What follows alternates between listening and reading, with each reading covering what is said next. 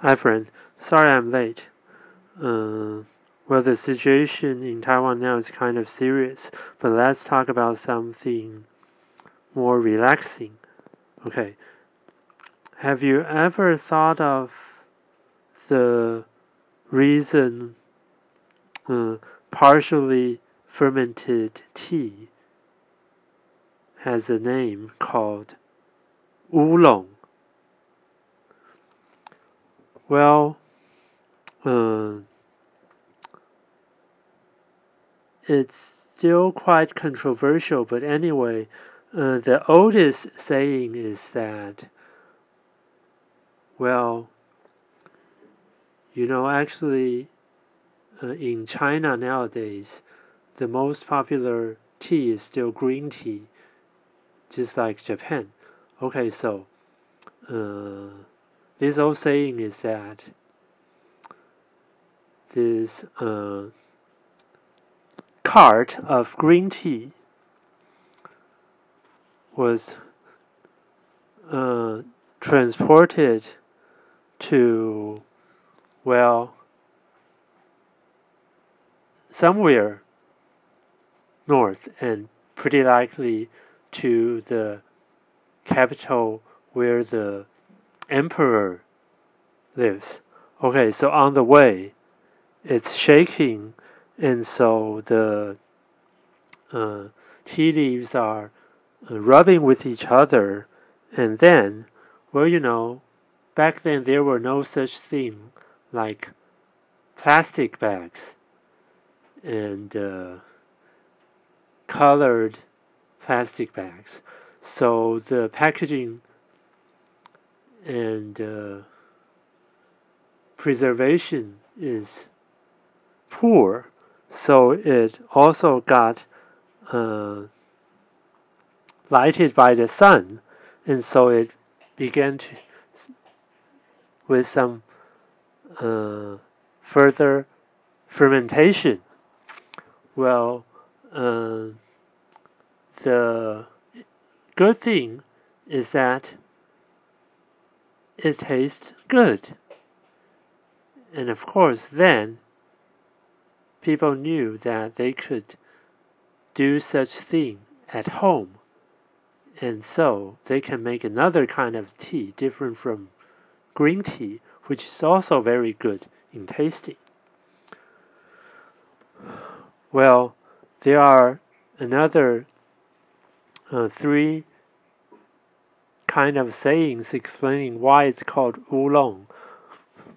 Well, the first one is that uh, the tea soup is so dark that it's like the feather of raven.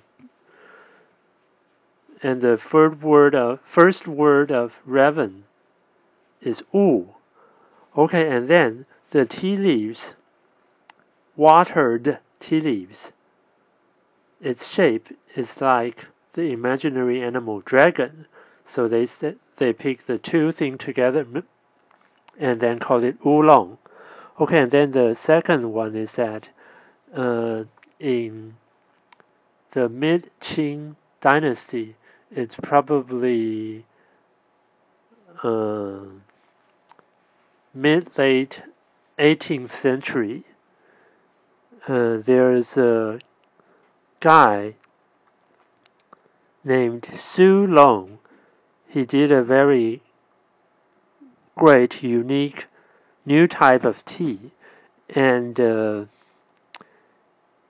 his nickname, or we would say that the name he gave himself, is Oolong, and so they name it after his uh, self-given name as the name of the tea. And then the third one is that because long is dragon, and uh, back then ordinaries were not allowed to uh, use this word or draw something like that. And uh, well, and then the other thing is that uh, instead of directly using the word black, because black means something, also means something bad, dark is more like like we said about uh, those precious metal. So they use the word Wu and Dragon Long, name as the tea. Well, this saying might be, uh, I mean, this name it Oolong tea and it's only for the emperor. So they produce it, it and then turn it into the emperor as present. Well, this saying is the most reasonable ones because uh, nowadays in China, still only few people drink this oolong tea. So the first one out of accident, and then the name, naming, well, both these two things are the most likely ones. Anyway, uh, it, I think it sounds reasonable too, and so this is why I'm telling you this, and that's it for today, and I hope that we can all have a nice week. And soon uh, be out of this COVID 19 pandemic.